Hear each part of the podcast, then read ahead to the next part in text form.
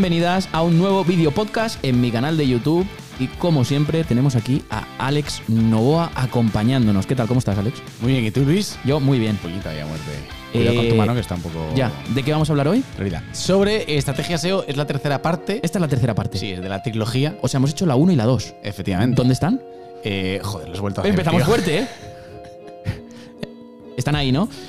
Esta es la tercera parte de estrategia SEO donde nos vamos a centrar en e-commerce. Estrategias SEO para tiendas online. Si quieres ver la parte 1 y la parte 2 de estrategia SEO para otro tipo de webs, las tienes aquí, haciendo clic aquí. Así que nada, vamos a empezar ya. ¿O quieres hacer un breve resumen de todo lo que vamos a ver? Venga, haz un poquito de spoiler, haz un poquito de hype. Me gusta. Eh, venga. Sí, siempre lo que sea crear hype está bien. tío. Venga, vale, vale. pues entonces vamos a hablar, como siempre, en base a las piezas de tu famoso de SEO, ¿no? Joder, el cómo framework gusta, ¿eh? SEO, el el framework SEO por excelencia. Vale, bien, entonces eh, vamos a tocar temas de rastreo, ¿vale? Donde hablaremos un poco, pues sobre lo que hablamos también un poco más en los anteriores podcasts, ¿no? Temas de sitemaps, robos, facetas y demás.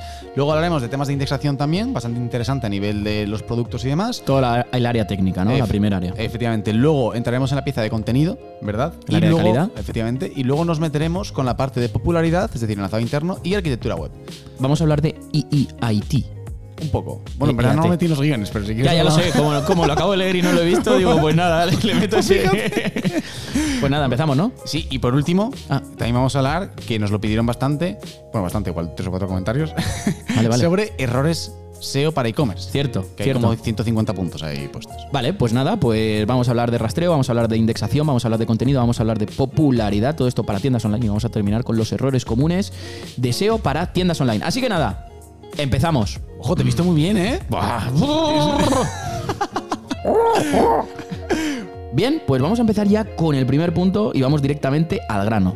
La primera pieza de rastreo. ¿Qué tenemos que tener en cuenta en la parte de rastreo en una tienda online? ¿Cuáles son las cosas más importantes, las menos importantes? Bueno, las menos no, vamos a mencionar las más importantes. Cuéntanos. Vale, eh, si te parece, vamos a hablar de un poco los dos archivos míticos que se suelen tocar al principio, ¿vale? Siempre en toda, en plan, en toda web. Vamos a hablar un poco del tema de sitemaps XML y robots.txt, ¿vale? Mm. Luego vamos a. ¿Es necesario siempre para todos los proyectos un sitemap? Claro, eh, Eso no en- estaba puesto, ¿eh? en- ya, pero en los otros podcasts sí lo hemos hablado, que no te acuerdas. Ah, vale. En los que hemos dicho que si las webs son pequeñas, es decir, tienen menos de 1000 URLs, de hecho, en la propia documentación de Google, bueno, ahora no sé si son 500 o 1000 lo que pone igual, ahí sí. en la documentación, que no te hace falta un sitemap. Así que. Entonces, lo que tenemos puesto aquí es que los sitemaps XML, entendemos que si tienes una tienda online, eh, empiezas a tener bastantes URLs, entre comillas, bueno, aunque sean más de 1000, ¿no? Mínimo, aunque sea una web pequeña. Y por tanto, sí te empiezan a hacer falta. Minimísimo tener un sitemap, o sea, para mí mismo un sitemap general, pero al menos si quieres empezar a hacer las cosas bien, se pueden empezar a categorizar los sitemaps, ¿no? Sitemap para productos, para categorías, para blog, ¿no? ¿Qué te parece? Me parece perfecto. De Bien. hecho, eh, hay un, mm, un mito que dice que, eh, o, o que como SEOs muchas veces pensamos, no, yo es que voy a hacer un sitemap y todo lo que le meta en el sitemap, Google me lo va a indexar sí o sí. Vale, esto no es así. Yo le estoy enviando un archivo a Google para decirle, oye, mm, aquí tienes unas URLs que para mí son importantes. De ahí a que te las indexe, pues hay un paso. ¿Por qué creo que, o por qué creo no, por qué realmente es importante eh, no solo tener un sitemap, sino hacer un buen uso de sitemap? Y con hacer un buen uso me refiero a hacer una segmentación de los sitemaps. Si yo tengo en una tienda online categorías, subcategorías, eh, productos, tengo el apartado del blog, tengo post, tengo otro tipo de URLs, pues o puedes ca- categorizar por tipología de URLs o puedes incluso eh, categorizar, cuando hablo de categorizar quiero decir hacer clusters, hacer grupos de URLs por temáticas. Vamos a imaginar una web grande, una tienda online como si fuera el corte inglés, lo pongo de ejemplo, donde tienes la sección de electrodomésticos, la sección de, eh, yo qué sé, de muebles, la sección de cocina, etcétera, etcétera. Pues yo puedo hacer sitemaps, eh, sitemap de categorías de cocina, sitemap de productos de cocina, sitemap de post de cocina. ¿Qué, ventajas nos da esto? Pues nos da una ventaja a nivel de indexación bastante importante, porque si nosotros entramos en Ser Console, nos vamos a dar cuenta de que si tenemos algún problemilla de indexación en la web, lo vamos a tener todo segmentadito y vas a decir, vale, es que el problema eh, no es en toda la web, es solo en la sección de electrodomésticos y dentro de la sección de electrodomésticos es en la, en la, en la zona de productos. Hostia, ¿qué está pasando? ¿Por qué aquí se me está desindexando todo o por qué no está cogiendo indexación? Ese es un poco eh, el valor que, que- podemos darle a los sitemaps. Hostia, eh, como tengo todo, todo, todo segmentadito, enseguida yo puedo seleccionar y decir, quiero monitorizar este sitemap. Hostia, es que este sitemap eh, tiene un bajón en las URLs indexadas. Hay un montón que no está indexando, pincho y dices, ah, pues puede ser por un tema de canonical, que Google ha elegido una canonical diferente a la del usuario. La que hemos elegido nosotros. Y ese es un punto clave, ¿no? No sé, ¿cómo lo ves? Sí, sí, no, eh, has hecho como un cambio de tono de voz increíble ahora mismo al final con lo de la, en plan, con lo de Canonical. Sí, sí, justo, o sea, vamos a es lo- un lo ejemplo que, he puesto, eh, cómo podemos estructurar eso simplemente. No, no, lo, lo- o sea, creo que a nivel de buenas prácticas ah, lo has petado. O sea, creo que es, o sea, que es o sea, creo que es un 90% de lo mejor que lo puedes hacer, eso que acabas de decir. Al final es un poco el segundo punto, ¿no? Lo de segmentar un poco los emaps la, Laika Pro. Y sí es verdad que eso, ¿no? Que la gente al final eh, eh, me parece como que tiene miedo a crear sitemaps. Y coño, me, me subes a ser consola a muerte, incluso también luego eso para controlar migraciones y para controlar muchas movidas, sube los sitemaps y luego los quitas y ya está. Y ves qué tal. creo recordar, mm, quizá falle, pero no, no suelo fallar, eh, que son 50 megas de máximo de peso que puede tener un sitemap y o 50.000 URLs. Yo, no- yo, yo, tengo que mirar también. Sí, no en, este, en este caso yo siempre recomiendo hacerlas de 40.000. A mí siempre me gusta hacerlas de 40.000 porque así no hace falta llegar a. Oye, es que tengo 80.000 productos en la sección de electrodomésticos. ¿no? Eh, sitemap, eh, electrodomésticos, Guión productos, guion guion dos. 1, sitemap, electrodomésticos, guion 2, etcétera, etcétera.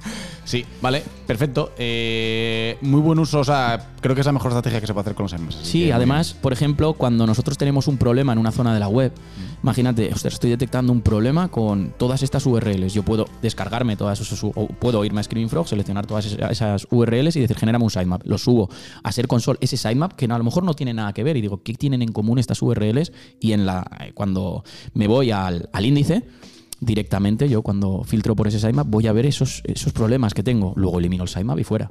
O quiero que estas URL las ataque rápido porque he hecho un cambio de lo que sea. Subo el sitemap, pum pum, y luego lo elimino el sitemap. O sea que el sitemap no, no tiene que estar siempre ahí perenne. O sea, puedes... Ojo, perenne, ¿eh? increíble. Increíble. Sí, sí, sí, sí. O sea, puedes subirlo para una función concreta para decir qué está pasando con estas URLs eh, y cómo Google dentro de su índice las está tratando. Y a partir de ahí, Perfecto. ¿no? Sí, sí, no, no, acabas de dar una masterclass de sitemaps. Muy bien. En No sé, minutos. es para lo que normalmente Sí, lo sí. usamos aquí. Sí, sí, me, me parece de, de las mejores prácticas, la verdad. Si alguien que nos está escuchando o viendo eh, tiene más prácticas, que la dejen en los comentarios. Y no os olvidéis de hacer like, ya que hemos parado. Oye, like, like y compartirlo, que esto está bastante chulo. Dios, es increíble cómo fomentas la interacción ¿eh? en, o sea, en- en los vídeos, tío. O sea, ¿Cómo? Estás, estás a todo, tío. ¿De loser? ¿Soy un loser? Claro, tío. ¿Un loser? Vale, eh, entonces, ahora, eh, visto muy bien por parte del señor LMV eh, toda el parte de, las, de los IMAPs, ¿Sabes por qué he hablado tanto en la parte de sitemaps? porque me quieres dejar a mí la movida del robot, hijo de puta. Correcto. no te ya. A ver, aquí seguramente nos encercemos un poco, ¿vale? Ujú. Eh, vale, robots TXT. Ojo. Eh, mucho más importante. Vale, si, me- si me tuvieses que decir qué es más importante en este caso para un e-commerce tocho, el SEMAPS o el robots, yo creo que robots, ¿no? O sea que estamos. Para un No, e-commerce tocho, sí, ¿vale? sí, si sea- tienes un problema técnico que tiene No, que no, ver con el rastreo, estamos en la parte de rastreo. Si tienes un problema Sí. de rastreo, eh, seguramente al 90 y tantos por ciento será el Robots TXT. Vale, pues ya está. Porque el problema es de rastreo. Cuando tienes un problema de rastreo, quiere decir que algo no se está rastreando o que eh, una zona no se está rastreando bien o que se está rastreando una zona que no se debería rastrear con tanta frecuencia, etcétera, etcétera. Entonces, en este caso, sí que es el robots. Aunque para saber muchas veces qué está ocurriendo en el índice de Google, te valen también los sitemaps. Responde a todo, chaval. Lo deja cabo suelto. vale, tío, en plan el café te lo piqué sin cafeína, no sé por qué estás así, la verdad. vale, entonces, a nivel de robots TXT, lo fundamental en un e-commerce siempre hay que mirar dos puntos, ¿no? O sea, bueno, en general siempre hay que mirar como muchas cosas, pero en un e-commerce habría que atender a dos problemáticas típicas que suele haber principalmente, que igual no las tienes, pero ya tienes que en plan que como que cuando, tú- cuando vas al robot ya tienes que andar pensando en esto. Que son, por un lado, los sistemas de filtros y por otro lado los sistemas de facetas. ¿No? Sí. Bueno, ahora dices en lo que discrepas. Vale, vale, yo te voy a dejar hablar. Vale, generalmente. No, no, ¿qué es lo que realmente pasa? no discrepo. Ah, ¿no? Pero bueno, Entonces te habla. gusta discutir. Sí. Vale, entonces, eh, un poco el kit de la cuestión es que seguramente en tu e-commerce vas a tener un sistema de filtros típico pues de miles de... O sea, bueno, en plan, a la hora de... O sea, en los sistemas de eh, pues, de ordenación nunca hay miles tampoco, hay siempre 5 o 6. Pero siempre vas a tener en plan, por un lado, ordenar en base a unos patrones y luego vas a tener el sistema de facetas. ¿No? Entonces, tú eso al final son URLs que generalmente, porque no siempre, pero te van a generar contenido duplicado, ¿no? Y son URLs que no quieres que Google vea. Vamos a decirlo así. No, ¿sí o no? Es que, vale, tú termina. Vale, entonces, eh, es que aquí entra, aquí entra Es que, claro, entra es que esto da, da- da- da para muchas casuísticas. Vale, Todo el tema segundo. del sistema facetado, ¿vale? Que es la gran problemática Sí. Y, el- y la gran ventaja de los e-commerce, y digo la gran problemática para muchos e-commerce y la gran ventaja para otros e-commerce más grandes. Entonces, aquí realmente no, no hay una regla escrita que diga esto es lo mejor, sino dependiendo del contexto en el que te encuentres, puedes elegir una u otra. Y ahora luego me explicaré, sí. Vale, no estoy de acuerdo en eso. Vale, vale. Vale, eh, entonces, bueno, al final, en lo que sí quedamos, bueno, igual no, ¿vale? Pero es que eh, yo personalmente no quiero que Google vea las URLs parametrizadas. Porque al final me, me acaban generando contenido de mierda. No, si verlas va a ver, aunque las bloquees. Porque Eh, las, vas a ver que esa URL existe, lo que no va a ver es lo que hay dentro, No, si las bloqueas. Ya, no va a ver el contenido. Escuchemos un segundo, que sí, que no voy a eso en plan todavía. De hecho, en plan, o sea, en plan eso va luego, porque podemos remaquetar y no poner URL para que no la acabe detectando. Vale, bien, perfecto. Entonces, a lo que vamos es, generalmente tú esas URLs, tío, no vas a querer que te las rastre Google, tío. No lo vas a querer. Entonces, como no quieres que te lo rastree, luego entramos en que se puede remaquetar y no poner enlace y no poner elemento anchor HTML para que eh, no, para que no le pases PageRank y remaquetar para que no pongas la URL tampoco para que no la lea. Vale, ok, pero vamos a solamente a nivel de rastreo, ¿vale? ¿La bloqueas por robots? ¿Sí o no? Si la bloqueas por robos, ¿qué significa? Que no va a entrar. No va a entrar, va a detectar esa URL, pero no va a entrar a analizar Sí, todo ese contenido, sí, ese proceso de sí. análisis que hace para evaluar o revaluar una. URL. Vale. Eh, si tú eres un e-commerce famoso, ¿vale? Que empiezas a recibir enlaces, puedes recibir enlaces a una faceta o a un selector que tenga que ver con eh, vestidos de Chanel, me lo estoy inventando, ¿vale? No sé si existen los vestidos de Chanel. Vestidos de Chanel amarillos, ¿vale? Si empiezas a recibir enlaces a amarillos, esa fuerza realmente se pierde. ¿Sí o no? Sí. ¿Pero qué? Pero ah, bueno, Luis, vamos a ver, o sea, vamos a ser. Tío, tú en verdad vas a. re- O sea, eh, ¿cuántos enlaces? Bueno, esto es un estudio en verdad que molaría. eh, O sea, o sea ahí en plan hacer, pero ¿cuántos, eh, o sea, ¿cuántos enlaces de calidad recibes a URLs parametrizadas? Frente a lo que te puedes ahorrar en crawling y futuros problemas. O sea, pero tú. O sea, Sí, pero, sí, sí, no, sí está claro. pero Vamos a ver, yo, lo que tiene- quiero es que todo, todo- toda la gente que nos esté escuchando y abra un poco la mente y diga, Sí. aunque eso sea casi, casi lo mejor, o sea, que sea lo mejor para probablemente la mayoría de proyectos, hay más cosas que hay que tener en cuenta y tenemos que ser conscientes de cuando hacemos un bloqueo en robots a determinadas URLs lo que Sí. ocurre. O sea, vamos a poner un poco más en contexto que tú. O sea, a ti te. O sea, y que una URL esté bloqueada no significa que no se indexe. que- Sí, sí, no, no. Con lo cual, si yo empiezo a recibir señales, se me va a indexar. Entonces, por eso digo que entra mucho el contexto. Si yo mi, mi- mi web la tengo programada de una forma en la cual yo estoy sacando enlaces internos a URLs bloqueadas por robots, Claro, pero- prefiero no- y no puedo cambiar esos enlaces eso- internos y mm, ofuscarlos o, o- o que no sean realmente enlaces a ojos sí. de Google. Hostia, prefiero a lo mejor hacer otras cosas. Vale, bueno, un poco que la discusión viene que tenemos siempre, un poco porque él es más partidario de usar la etiqueta del canonical Eh, que yo. La puedes, la puedes usar, ¿vale? A ver, la mejor solución siempre es no tener enlaces hacia esas Claro, URLs, no tener ninguna señal, Justo. ¿vale? Pero también es cierto que, eh, y aquí no voy a entrar en ese, en, ese, en ese detalle porque no es. La gente se muere aquí escuchan- eh, escuchando este, este rollo. eh, que tú puedes tener un. O sea, eh, Amazon indexa las búsquedas y, Claro, claro. y- y las posiciona. Y las posiciona. Sí, sí. Y como es Amazon, hay proyectos que no son Amazon, pero que son líderes de un mercado o son top 3 de un mercado que también lo hace y le, pueden, y le funciona. No le puede funcionar. No es el caso. No es para. Claro. Por eso he dicho, probablemente sea la mejor solución para el noventa y tantos por ciento de los Los proyectos. robots. Sí. Vale. Vale. Pero hay que tener en cuenta muchas cosas. Sí, sí, no, no. O sea, y me parece bien en verdad Porque que si sacas, tú porque tienes razón. ¿eh? eh, estás enviando enlaces a URL bloqueadas por robots y lo estás desperdiciando. sí, sí. En cambio, Total. si estás enviando enlaces a URLs internos eh, con Canonical, eh, esa redistribución tiene más sentido. Sí, sí. Pero claro, lo mejor es no tener los enlaces. Claro. Y Sí, bloquearlo por robots. De hecho, nosotros en las Claro. tiendas online lo, lo bloqueamos por robots. Claro, en la mayoría y ya está.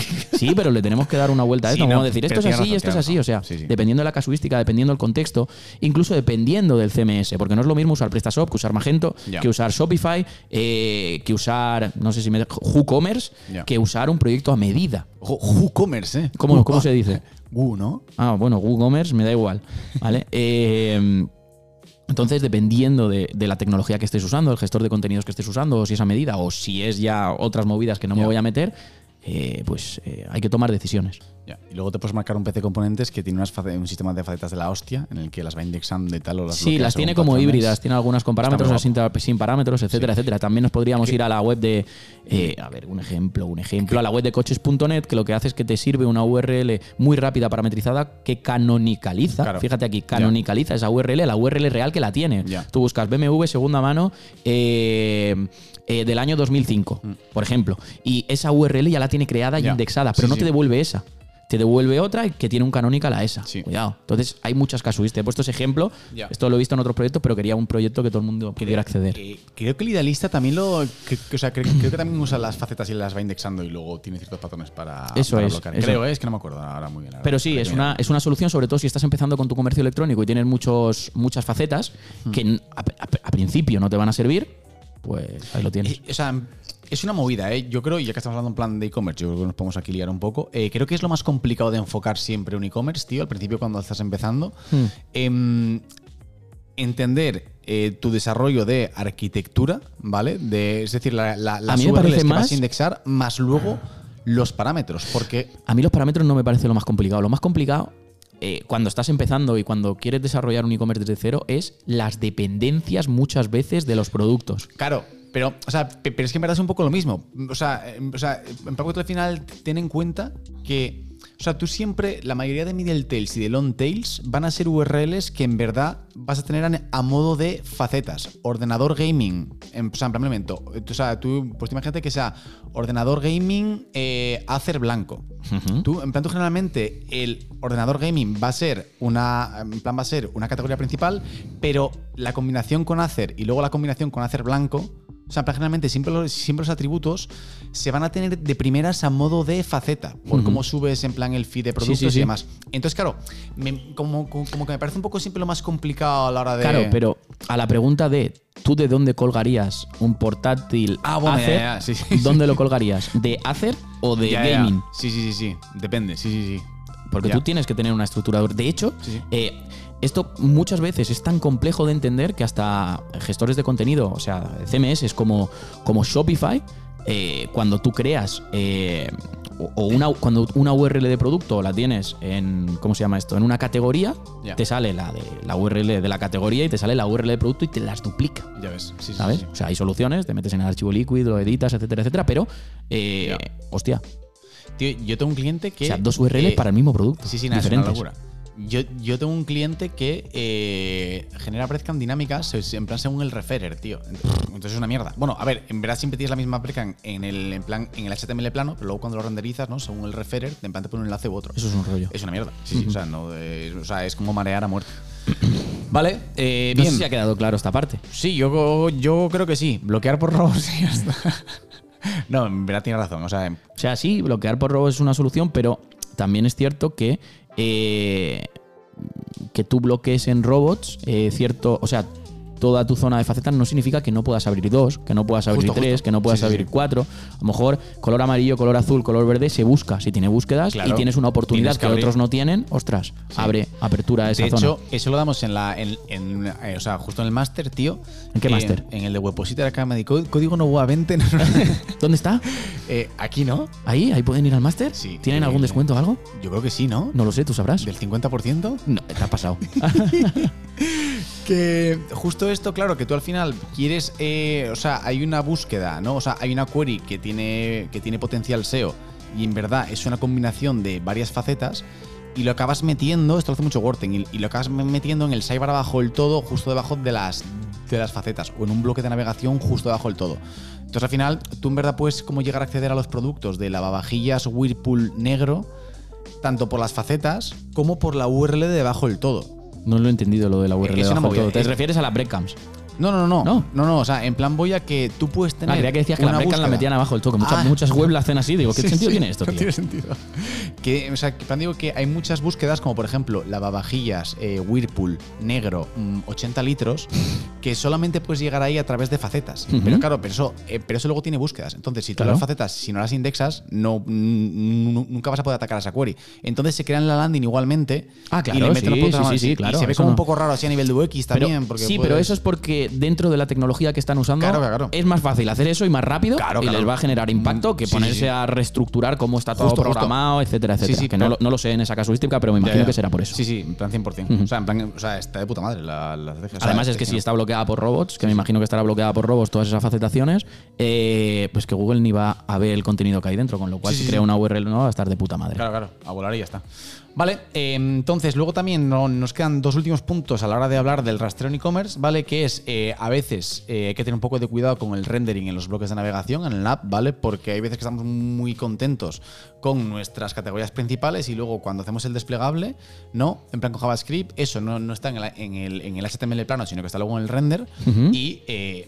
puede dar problemas, ¿no? Entonces, mejor siempre tener todo el todos los bloques de linking, todos los enlaces importantes y todo el contenido importante siempre en, HTML, en el HTML plano. No dejar nada, nada clave, nada crítico para el render, ¿no?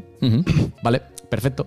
Eh, y luego, por último, ya que también eh, lo- los e-commerce ya hay un poco más de tendencia a generar URLs huérfanas, ¿no?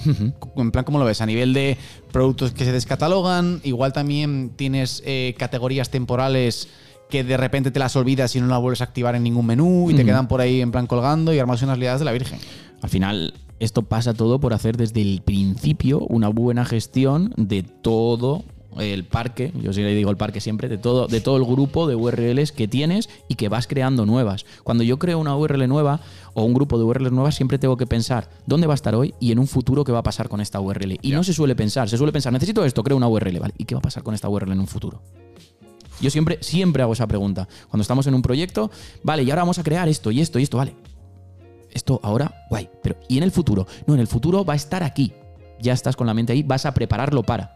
Si no, te ocurren estas cosas que pasan de creamos esta URL para una oferta de no sé qué, luego esta, luego Claro, esta, claro. esta categoría la teníamos, pero luego tal, y la dejamos de enlazar y está ahí perdida. Estos productos que se descatalogaron, pero no he hecho ninguna acción con ellos, etcétera, etcétera. No, o, o otros que dicen, no, todos los productos que se van descatalogando los voy redireccionando. ¿Por qué? Increíble. ¿Por qué? Es que es- es- esto es otra- otro mito. O sea, todas las URLs que, que quiero eliminar las redirecciono. No, tío. Si tú redireccionas mierda, obtienes mierda. Sí, sí. ¿Qué significa esto? Que si tú tienes URLs que a Google nunca le han gustado y que entendemos por una URL que a Google nunca le ha gustado, pues que no le ha enviado ni una puta visita en un Ya montón de tiempo. Mm. Tú estarías redireccionando algo que a Google no le gusta hacia otra URL que es nueva, que tiene la oportunidad de que a Google sí que le guste. Total, y le estás enviando esas señales. Sí. Y que, es que Y si encima no se parecen, porque muchas veces. No, yo lo redirecciono aquí aunque no se parezcan. Pues en Ser Console te van a salir esos 404, joder. Si es que no va a servir absolutamente para nada. Sí, sí. No, o sea, sí es verdad que, en plan, sobre todo si lo lees como en blogs muy, muy como de, en plan, o sea, en plan básicos o, o al principio, ¿no? En plan que se leía mucho, que era en plan, tú cuando vayas a eliminar una URL, la redireccionas. Claro que sí. Claro que sí, hombre. Y si tienes un e-commerce que estás todo el día renovando productos o que se te van descatalogando productos o se te están quedando sin stock, etcétera. Joder, hay gente que si me queda Sí, sin sí. stock, le hago un 301 y luego vuelvo. Eh, chaval, Claro, claro. ¿Qué pasa aquí? Sí, sí, sí. Y luego también muy buena también lo que dices de que al final la gente se pone a redireccionar cosas a otras cosas que no tienen ningún sentido. Es clave saber qué semántica arranca esa A URL gente, para vamos a ver, a la gente eh, muchas veces le da miedo perder tráfico. Sí, sí, sí. Y yo muchas veces cuando entro en un proyecto digo, ¿para qué quieres esto? Es que si lo quitamos perdemos tráfico. Te ha dado cero euros en los últimos tres años. Tío, Sí, sí, es que sí. no está orientado a tu público objetivo todo esto que tienes aquí. Sí, sí, sí, sí. ¿Qué más da? Lo que pasa es que luego también pasa que tú a nivel de. de- son las egográficas, que yo le llamo. Ojo, egográficas, ¿eh? Claro. Es que ahí la movida está en que luego, eh, a nivel de reporting también, o sea, en plan tienes que recordárselo. A mí ya me ha pasado de eliminar bastante mierda. Bueno, mierda, entiendo por mira, tráfico que eh, no convierte, o sea, se ha tratado como en plan de volver transaccional o, o de llevarlo en una journey para que acabe en plan al final convirtiendo. ¿Qué es una No. journey? Bueno, en plan en un viaje, Ah, un viaje vale. astral con ayahuasca. y, mm, y no convierte, entonces eso se elimina, pero claro, el- es como que el cliente luego se asusta de decir, hostia, tengo un 30% menos Pero es tráfico que- tú acuérdate que son las URLs que... Claro, pero es que esto pasa por, desde el primer día, explicarle a, a ese cliente eh, cuál es tu modelo de trabajo, Claro, claro. explicarle tu modelo de segmentación, hacerle poco a poco entender esto, que por cierto, esto nos lo explicamos en un podcast de Ser Consultor SEO en 2023. Creo que sí. ¿Dónde está? Aquí. Pues ahí tenéis eso donde explicamos, oye, pues cómo hay que tratar al cliente, cómo hay que hablar con él, cómo eh, tenemos que hacer diferentes cosas para que vaya entendiendo lo que estamos haciendo y, y- y vaya entendiendo qué es lo mejor para su negocio, etcétera, etcétera. Y también eh, en este otro vídeo de aquí, que es el- en el de auditoría SEO, eh, hablamos sobre eh, nuestra auditoría automática que te saca las URLs huérfanas también. Joder, me estás dando trabajo. Cuando me toque editar el vídeo, o sea, etiquetarlo voy a tener que poner un montón de enlaces. Sí, sí, pero vamos a poner enlaces a muerte. ¿Por dónde vamos? ¿Vale? ¿De qué pues, estábamos hablando? Pues ya hemos acabado el rastreo para e-commerce, ¿vale? Eh, y ahora pasa el qué? La indexación, ¿no? Sí, pero ¿de qué estábamos hablando al final? Ah, de los descatalogados, categorías antiguas. Claro. tal, tal, ah, perdona, no te acordabas de verdad. Vale, sí, sí. Ah, vale. Sí. Vale, pues vamos a la indexación. Para mí, eh, el tema de, de enlaza- eh, del rastreo eh, es incluso más importante que la indexación, porque de ahí parte todo. O sea, sin rastreo no hay esa indexación del contenido, no de la URL, cuidado. Ojo. ¿Cómo, da, cómo das pequeños nuggets? eh, No, pero es verdad, porque al final la indexación tiene ciertas connotaciones que tienen que ver también con ese rastreo, tienen que ver con el contenido y tienen que ver con la popularidad. Digamos que en la indexación es donde confluyen eh, los otros tres piezas del puzzle. Confluir, ¿eh? Estás increíble, tío. Joder. Estás hoy me mía ese capuchino de chocolate. vale, entonces ahora vamos a pasar a hablar sobre la indexación en los e-commerce. Eh, si le quieres dar tú, le doy yo. Y yo estoy hablando mucho. Me Eh, dejas, me das cuerda claro. en un tema que me gusta, como son los e-commerce, Es que eh, son las webs. Bueno, a ti, no, a ti te molan más los, la- los, los portales de clasificados, pero eso no, no, listados. vamos, no da para un podcast. Eso da para 50, ¿eh? No, pero tampoco. Eh, Sería un podcast mejor- aburrido porque no es lo que la gente toca habitualmente. Ya, pero es lo que mejor te da.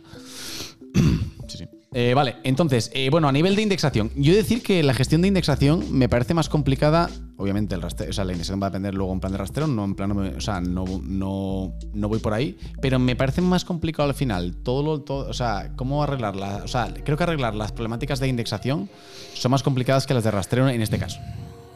A ver, no, no arreglarla, sino entender el por qué no me está indexando, ¿no? Claro, sí.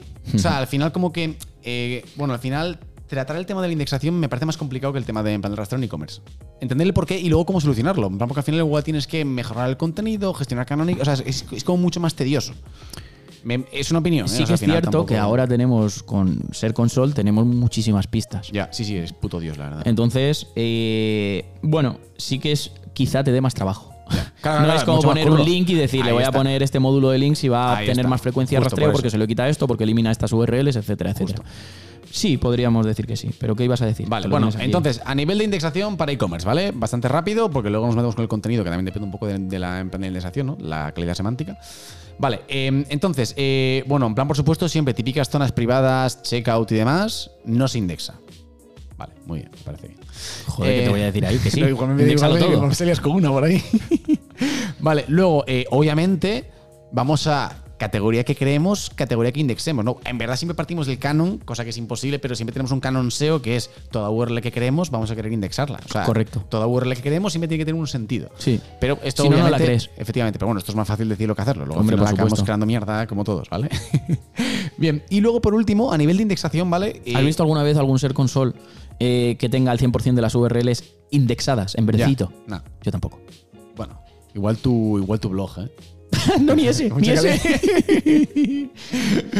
vale. eh, entonces, eh, la- entonces eh, ¿por dónde suele venir no, los principales problemas de indexación de los e-commerce? Que lo vamos a enlazar con el siguiente punto, que es el de contenido y semántica, ¿vale? Pues principalmente viene en qué segmento. ¿En las categorías? ¿En el blog? En los la productos. home, normalmente en los productos. Normalmente en los productos. eh, pero sí, normalmente en los productos. Yo creo que sí, ¿no? O sea, en Sí, verdad. sí. eh, o sea, si tienes un blog gigante, Mm. te, va a, te va a acabar viendo los artículos seguramente Mm. más antiguos o que más crawled, ¿no? Pero Sí. en un e-commerce yo creo que es eh, cómo gestiones los, los productos. Vale, entonces, un poco el. ¿Cuál es el principal problema? O sea, al final que vas a tener thin content en los productos si no lo controlas bien, ¿no? Mm. Y eso es lo que te va a generar, lo que te va a causar seguramente los problemas de indexación. Sin contenido, incluso contenido duplicado. Porque yo me he encontrado, por ejemplo, joder, y Bueno. vuelvo, vuelvo a sacar el Shopify a la palestra. la palestra LMV en vez de la de Nova. Palestra V, tío. Eh, tú puedes generar una ficha de producto y de repente que, te- que tengas varios colores y de Claro. repente se te han generado un montón de Sí. URLs con esos colores. Y tú dices, pero qué co-?" ¿Sabes? Si el contenido es. Porque cuando hablamos de contenido duplicado, otro mito, pensamos que cuando hablamos de contenido duplicado es completamente igual. No. Y es la- que la mayoría de elementos Claro. de la URL sean duplicados. Con lo cual, por eso yo siempre digo URLs duplicadas o muy, Mm. muy similares. Con que sean similares, es decir, si tienes todo eh, eh, y lo único que cambias amarillo por verde, Google puede, que no está obligado a, puede indexártelo o no indexártelo y decir, no, lo considero contenido duplicado y no es útil. Pero puede que sí, ¿sabes? Que sí que lo vea útil. O sea, en plan un inciso, porque es que yo, yo cuando hablo de Think Content, es que esto lo cambiaron hace, hace, un, hace un año y medio. No, yo hablaba de en- contenido en- en- duplicado. en- claro, pero que Think Content, eh, ahora sí, o sea, si te lees la- las guidelines, es contenido tanto light content, en plan es decir, en plan Sí. contenido en plan poco, o, O poco valor. Efectivamente, o no contenido duplicado también. También lo meten ahí ahora. Claro, sí, sí, entonces es como que llaman Think Content a todo. Vale. ¿Sabes? Un poco, vamos, al sí, contenido. de contenido que no vale. Sí, y que luego también. Claro, es que en realidad un contenido duplicado es un contenido que no vale. Claro, Tiene justo. sentido. Mm. Entonces, eh, también me parece muy importante lo que comentas de que no tiene por qué ser la URL eh, extremadamente similar, sino que le puedes meter un threshold, como se lo metes en Screaming Frog también a la hora en plan cuando lo configuras. Y también me parece bastante importante, y esto en verdad Google nunca lo deja claro, y es que, o sea, él te dice que es importante que marques todos los elementos, ¿no? Es decir, eh, a nivel más de SEO semántico y HTML5 y demás, como que, en plan como que marques todo bien, ¿no? Rollo, ¿qué es el menú de navegación? Y le pones la, y le pones la etiqueta nav. ¿Cuál es el footer? Y le pones la etiqueta Mm. footer, ¿no? El aside y, y en plan, o sea, y todas estas cosas, yo creo que es porque al final em, eh, o sea, como que generalmente sí, o sea, es como que contamos a la hora de contenido duplicado, en plan también Navi Footer y los sidebar generalmente, pero yo creo que Google eso como que lo interpreta ya como que es un Sí, contenido que tal y sí. solamente en plan se centra en el en plan en el, en el main content, Hmm. que eso tienes luego también la etiqueta main. Entonces, claro, eso también Yo creo que un poco las etiquetas HTML5 se las pasa un poco por el forro. Un Puede poquito, ser. ¿eh? Un poquito. a mí es que como que me gusta pensar que lo hace todo perfecto y así como rollo Yo creo, ¿eh? pero esto es tío. una, es una opinión que puede estar totalmente sesgada por un proyecto. Nada Vale. más. Eh, el maldito SEO semántico, ¿eh? Luego hablaremos un poco de eso. joder. Eh, em, ¿Por dónde vamos? Eh, joder. Vale, entonces, eh, o sea, hemos terminado de hablar ya de la indexación en los e-commerce, ¿vale? Que entonces, en plan, hemos comentado que zonas privadas, checkouts, etcétera, todo eso fuera. Luego, eh, o sea, las categorías siempre vamos a querer indexarlo todo, ¿vale? No vamos a ponernos a cara, pues, eh, pues, eh, pues, categorías chorras.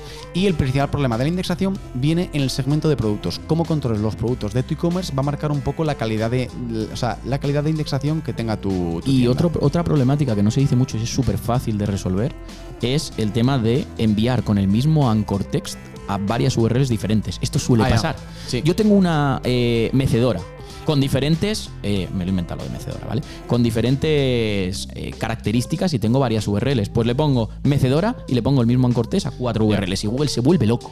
¿Quieres un segundo? Eso sí que es lo, lo comentamos ahora en vale. contenido semántico. Ah, vale, pues no me he enterado. ¿Sí? ¿En vale. plan te parece? Sí, vale, me lo he saltado. eh, bueno, Perdón. eh, no, no, no pasa nada. Que, bueno, em, eh, o sea, entonces en lo que damos es que eh, los programas de indexación vienen los productos, generalmente por Think Content, ¿no? Ya hemos hablado un poco, pues, esto qué es y demás. Y ahora vamos a ver en el área, o sea, en la pieza de contenido y semántica, cómo solucionar todo esto. Vale. ¿Te parece bien? Venga. Vale, pues ya hemos terminado rastreo e indexación en e-commerce, ahora vamos con la parte de contenido y semántica. Y empezamos con el primer punto, que es que el mayor peligro, como hemos dicho en la parte de indexación, está en los productos. ¿Vale? ¿Quieres hablar un poco? Mm, no. Vale, claro, porque esto no te lo has leído y ahora tengo que. No, pero sí, vamos a ver, ¿qué, problema, ¿qué problema hay en los productos? En los productos normalmente el- uno de los principales problemas es que a ti te dan unos productos y tú los subes tal cual. Sí. Al final es lo mismo que hace todo el mundo o incluso los puedes subir en las fichas vacías. Voy subiendo, voy subiendo, voy subiendo, se me va descontrolando todo. Y esto no ocurre solo una vez. No ocurre. Ocurre continuamente, bueno, Total. dependiendo del comercio electrónico, Sí. ocurre continuamente. Me ha llegado ¡buah! y lo subo. Sí. Y esto normalmente ocurre porque no hay unas directrices de cuando haya producto nuevo hay que hacer esto, esto, esto, esto, Sí. esto, esto. Por prisas, por desconocimiento y por un montón de cosas Sí. que no están O sea, preparadas. en plan al final, entonces quedamos que los principales problemas de contenido y por ende te pueden acabar dando problemas de indexación es, eh, o sea, son la ficha de los productos y viene por que tengas las fichas vacías, Mm, porque tengas contenido de proveedor que se va a Sí. repetir con infinitos e-commerce más. mm. Y luego también que tengas un alto número de referencias. ¿Esto qué quiere decir? Pues que tengas en plan diferente. O sea, eh, pues el mismo producto, con, Mm. en plan con 50 tallas, con 50 colores y sea contenido similar. y no solo eso, si estás empezando un proyecto y no tienes la suficiente autoridad y tienes mm, 40.000 productos, no se te van a indexar todos, tío. Ya, sí, sí. Estás empezando, no tienes suficiente autoridad como para que Google te haga caso en todo. Total. Eh, hablando Vale. claro y sin tecnicismos. ¿Y, qué, pro- y ahora, como vamos al apartado de soluciones, ¿qué, o sea, ¿qué solución propondrías a. eh, imagínate que yo me acabo de crear mi e-commerce. ¿vale? Eh, y eso, y de repente le subo 40.000 productos. Bueno, pues tú puedes, 50.000. puedes generar esos contenidos con inteligencia artificial. Y yo te digo, vale, eh, bueno, espérate un segundo, déjame. Ah, perdón. En plan, recrearme un poco más. Plan, contacto a Webpositor. Claro. Y me asignas como consultor a. ¿A Alex Nova? A, ¿A Rubén? Y a, a Rubén, al Rubo, super Rubo. Me, y me asignas a Rubo. Entonces, eh, ¿qué crees que me recomendaría? ¿O qué me recomendarías tú? Digo, no, no, yo quiero a Luis Viano como consultor. Entonces me lo pone y, yo digo, Luis, no sé qué hacer con los productos. ¿Qué, me, qué, qué dirías? Eh, generar contenido. Generar contenido con inteligencia artificial ahora mismo sería una solución si quieres hacer una subida masiva. Aunque yo no haría una subida masiva directamente. Claro, ah, dime lo que hacer. Eh, yo subiría poco a poco, vería cuáles productos tienen más utilidad, cuáles tienen menos, me Vale. lo puedes decir tú, etcétera, etcétera, y a partir de ahí ir subiendo poco a poco, ir subiendo poco ¿Y a si no poco. Algunos subir- no los indexo, otros sí los Y- indexo, y, si no, etcétera, y si etcétera. no puedo subir poco a poco, Pues lo, lo subo todo. O sea, lo tengo que subir ahí a muerte. O sea, tienes que subir, entonces no, no, me, da- no me dejas ninguna opción. El, el tío, el, lo que hay, un Vale, vale, vale. deseo. Claro, pero que me acabas de decir qué es lo que harías. Claro. Entonces, acótamelo, dime cuáles Sí, son sí, todas las No, casuísticas. a mí me gusta que tú me des en plan tal y yo te voy puteando. Entonces yo digo, no se puede hacer eso. Contenido generado por inteligencia artificial.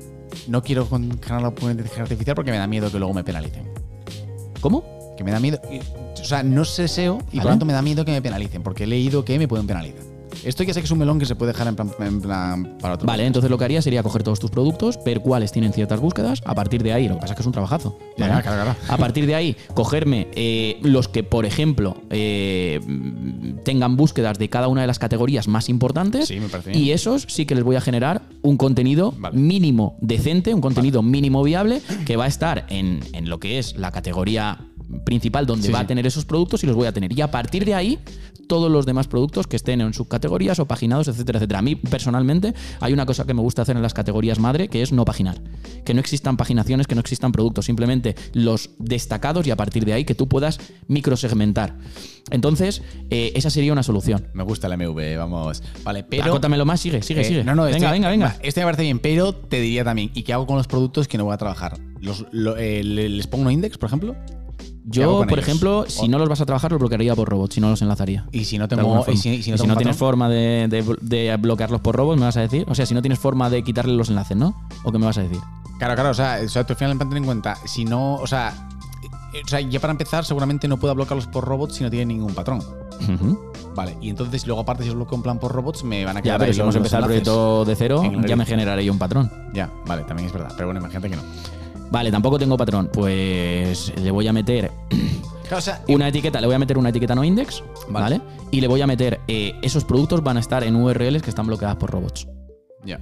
¿Vale? Con lo cual no va a llegar el robot ahí, pero el usuario sí que puede ir llegando. Imagínate, página 1, perfecto. Todas las demás paginaciones, página 2, 3, 4, 5, están bloqueadas por robots y esos eh, eh, Google no puede entrar, pero cuando entres a ese Sí, sí. producto, está en no index. Y evitemos también, si estamos trabajando con gestores de contenido, eh, que me suben los sitemaps eh, automáticamente, que esas URLs estén dentro de. eh, aunque bueno, es- estoy diciendo una tontería porque las URLs cuando se meten en no index no te lo sube automáticamente al sitemap, pero si yo estoy trabajando con eso, que no se me suban en los sitemaps esas no index, porque si no, realmente le Me estoy diciendo a Google. eso, entonces, Sí. no puedo bloquearlas por robots, pues me busco una solución que puedan hacerlo. Sí, total. Sobre todo es que es, es la casuística del proyecto nuevo.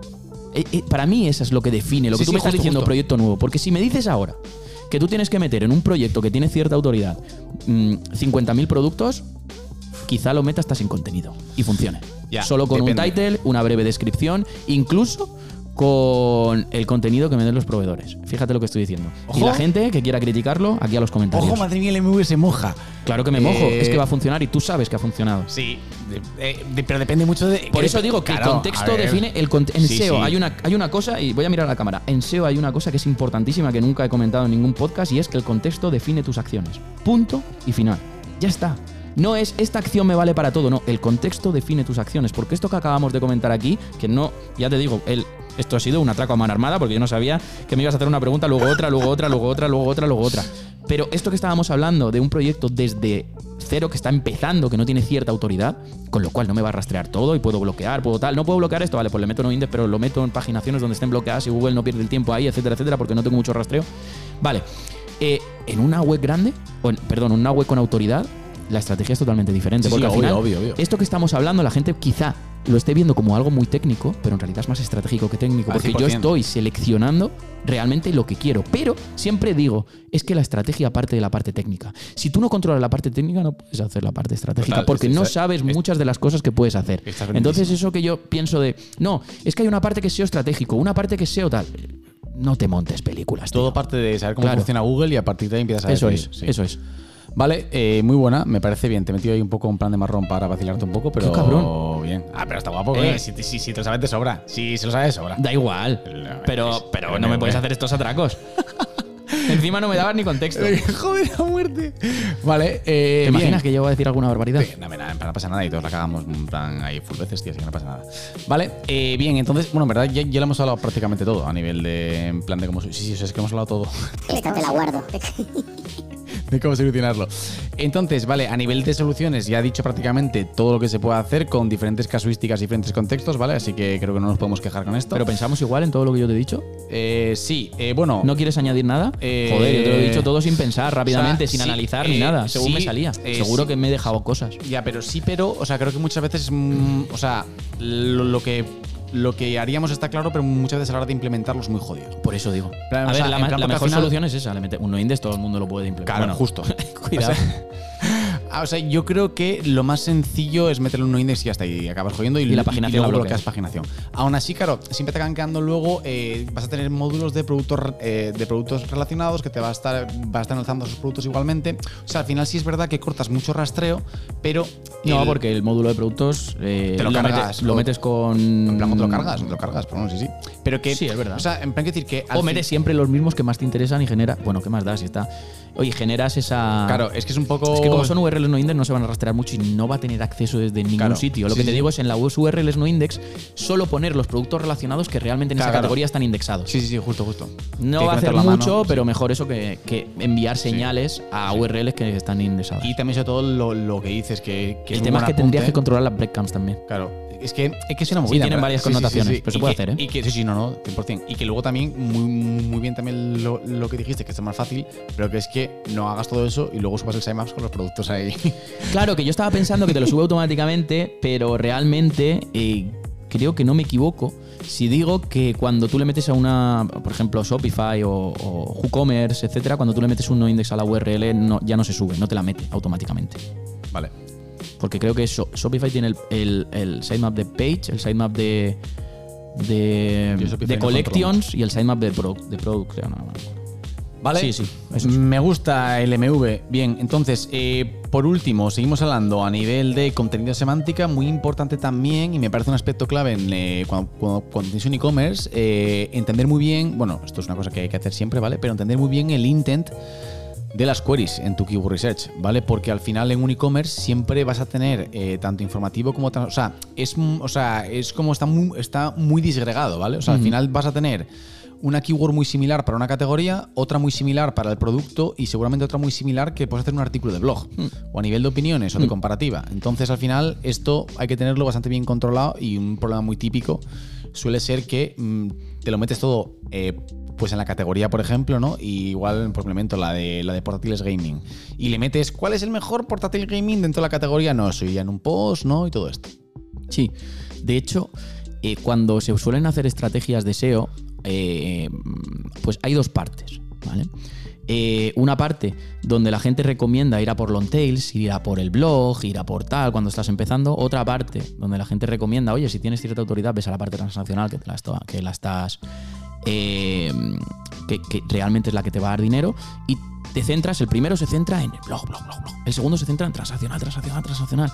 Pero realmente aquí como lo trabajamos es, si yo, eh, eh, va por secciones, es decir, si yo voy a trabajar, me pongo en el mismo caso, la sección de electrodomésticos y dentro de electrodomésticos voy a trabajar la sección de lavadora, porque creo que es la que, la que más le gusta a Google, donde tengo esa oportunidad, ¿vale? La zona ganadora, que yo siempre llamo, eh, lo trabajo todo a la vez.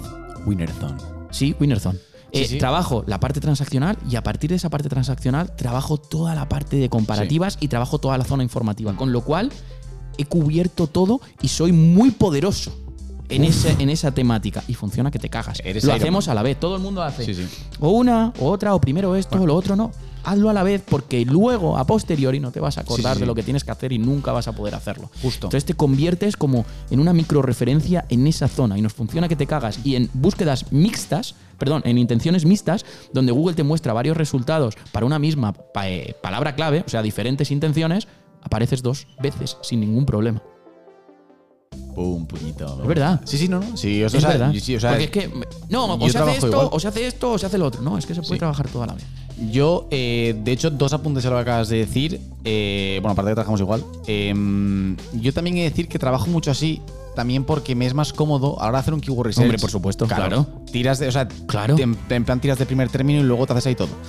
Pero sí es, o sea, sí es muy cierto que al final te acabas haciendo fuerte en un, en un topic y todos los subtopics de debajo eh, los acabas Ya no por la relación que haces del contenido, que también, sino por que te permite desde cero empezar a hacer el enlazado interno Claro, como claro, tiene que ser. muerte, sí, si sí, no, justo. luego, hostia, ¿y ahora Es cómo encajo esto y cómo encajo Sí. lo otro, etcétera, etcétera. Lo tienes todo en cuenta. Sí, y luego también como, como, en plan, como segundo punto, que parece muy interesante que esto lo hacía con un cliente que ya no tengo por desgracia, eh, y lo que hacíamos era, era- o sea, es, es una farmacia, y eh, claro, las farmacias son una fucking movida. Entonces, eh, hicimos una cosa que no es tampoco lo, lo común, ¿vale? Pero que fue currarnos a muerte. O sea, la subida de productos la hacíamos de manera controlada, pero muy controlada, ¿eh? Rollo, o sea, te hablo de entre 30 y 80 productos al mes solamente. Nos curramos a muerte el contenido de los productos y luego full link building de calidad. Y, tío, pega unos petardazos, pero porque, sobre todo, eh, viene todo por los productos. Están las fichas tan curradas que todo el tráfico viene por productos. Bueno, y porque tío. se buscan también. Claro, claro, claro, obvio, obvio, sí, sí, sí. Y entonces, claro, es como que generalmente eso no, no es lo que, eh, o sea, en lo que más es, en plan, se, pues, como que la gente se suele centrar y empezar, o sea, si puedes controlar la subida de productos más o menos a menos de 100 al mes, ¿no? O 100 o 150. Y puedes generar, al menos para el 50% de esas fichas, un contenido de putísima madre. Porque a nivel de valoraciones, a nivel de prospecto, a nivel de tal, joder, está muy guay porque se buscan mogollón los putos productos, tío. Sí, hay en, en temáticas y en comercios electrónicos, en nichos de mercado, que merece incluso más la pena eh, trabajar muchísimo más o ponerle foco en los productos, porque al final es como yo digo, son los muchos poquitos. Yo prefiero tener Sí, justo, 50 URLs con eh, una visita, ¿vale? Que una URL con 50 visitas. Sí, además, eh, también la dependencia de negocio la tienes mucho más. Correcto. Sí. Es más difícil que Google te quite tráfico de 50 URLs que de una. Justo. Puto Google de mierda. Vale. vale, eh, entonces, eh, luego también, ¿qué opinas, por ejemplo, del típico contenido que se hacía mucho antes, tío? Hmm. Y la, eh, bueno, creo que quien lo empezó a hacer fue Rollo Zalando. Y de ahí yo creo que le copiamos sí. a todos. El típico super contenido que esto lo preguntan mucho también, ¿no? Decir, oye, le meto mil palabras ahí debajo del grid de productos, tal, no sé qué, texto SEO. Que, o sea, yo he de decir, ¿vale? Yo en verdad me, me tiro un poco el rollo diciendo, nah, el SEO semántico, tal, no sé qué, no te hace falta, tío, eso es una mierda, tal. Pero, o sea, he de decir, te lo juro que clientes que lo hacen, tío, ranque, o sea, funciona, tío. Y en verdad dices tú, joder, ¿por qué? O sea, no quiero que funcione, en verdad. Yo vuelvo a lo mismo de antes, todo depende del contexto. Si eres Mediamar, no lo necesitas. Pero si estás empezando, necesitas darle información Sí. útil a Google. Y si no puedes editar esa categoría, no puedes mm, manipular o hacer eh, un diseño del layout que, que- que esté chulo, y lo único que puedes es meter contenido Sí, justo sí. debajo, justo encima, Pues es lo que toca. hazlo. Sí, sí.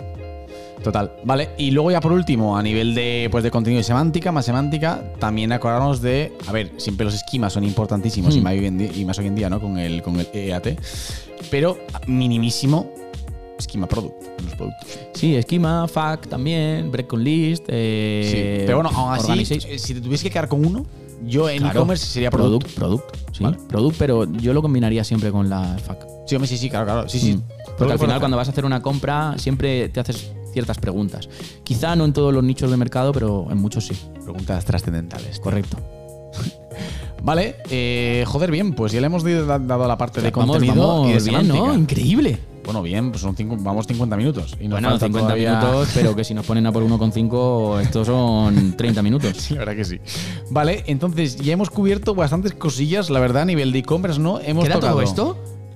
Sí, claro, queda la parte de, de- de popularidad, arquitectura Parte, web. parte 2 Y de la parte rollo. 3. Vamos a hacer una segunda parte de Tío, este. esto es una puta locura. A ver, un podcast de dos horas y no pasa nada, tío. O ¿Me sea, estás vacilando? ¿quieres, ¿Quieres partirlo? No sé. Vale, bueno, en plan como quieras. Yo- yo- ¿Elegir? No, no pueden elegir. A ver, esto es un debate en directo, de hecho. Eh, yo creo que si es verdad que a nosotros a nivel de producción nos cunde más partirlo en dos, porque así tienes más contenido para más mes, pero también podemos probar a hacer un podcast de dos horas. Venga, dale. ¿Sí? Venga, popularidad. Buf, vale, guay. Eh, bien, entonces hemos tocado, ya hemos tomado la, la- la decisión de Fly. Hemos tocado eh, la parte de rastreo para e-commerce, la parte de indexación, la parte de contenido y ahora nos vamos a la parte de qué? De popularidad y arquitectura web. Bueno, en verdad sí que va a ser bastante, entonces yo creo que lo vamos a Entonces yo sí que creo que lo vamos a dejar para otro video podcast, ¿no? Correcto. Eh, así que nada, vamos con la popularidad y la arquitectura web en el siguiente video podcast. Os En la parte 2, o sea, esta era la parte 3 de estrategia SEO donde nos centrábamos en e-commerce y hemos dicho estrategia SEO para tiendas online y ahora va a ser la parte 2 de la parte 3. Es increíble. Así que le vamos a titular a este vídeo estrategia SEO para tiendas online y al siguiente le vamos a titular al vídeo estrategia SEO para tiendas online, parte número 2. Así que O sea, en verdad de decir eh, que.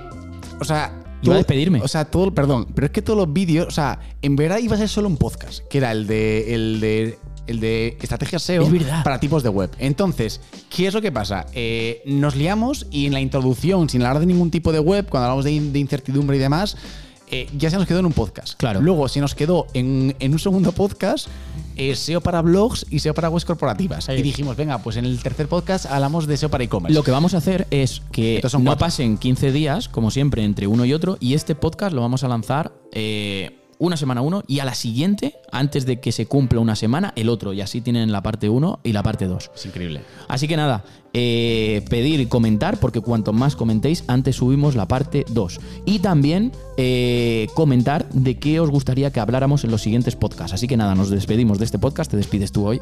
Vale, eh, pues nada, espero que os haya gustado. Eh, hemos hecho la parte de SEO para e-commerce, hemos hablado de rastreo, de indexación, De contenido. de contenido y semántica y en el último podcast hablaremos sobre popularidad, arquitectura web y típicos errores SEO de e-commerce. Así que nada, un abrazo. Chao, chao. Chao.